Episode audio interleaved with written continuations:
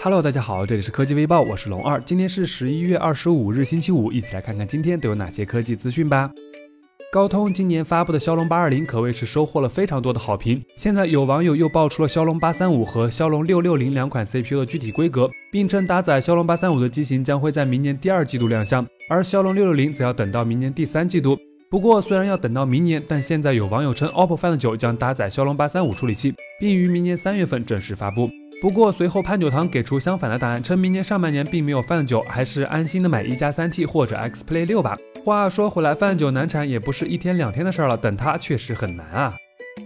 当然，如果觉得 Find 九不靠谱，那么搭载骁龙八三五的小米六仿佛更值得期待。同样有网友在微博上爆料称，首款搭载骁龙八三五的机型，国外是三星 Galaxy S 八，而国内就是小米六了。新机最早会在明年三月份开卖。在小米 Mix 之后，相信大家都非常期待小米会在小米六上带来什么更牛逼的黑科技。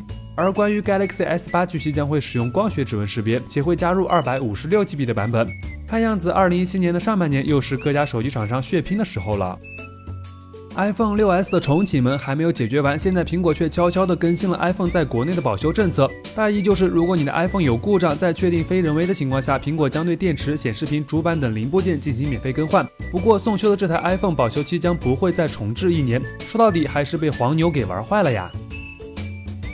此前有部分 LG Nexus 5X 设备的用户反映，因升级安卓7.0故障导致设备无限重启。最初 LG 方面给出维修或者换机的解决方案，现在 LG 宣布将为这一部分用户提供退款服务。虽然说可能是因为 Nexus 5X 已经停产，没有足够的库存，但 LG 这态度还是要给一个大大的赞啊！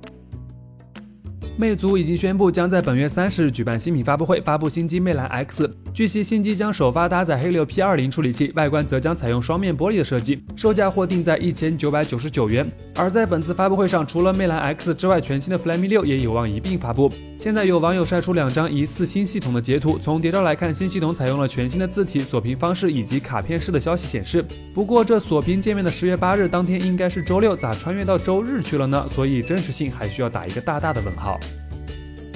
好了，以上就是今天科技微报的全部内容了。欢迎大家访问我们的官方网站微教 .com，当然别忘了关注我们的微信公众号微姐，获取最新的推送科技资讯。维界播报，愿各位周末过得愉快。我们下周再见喽。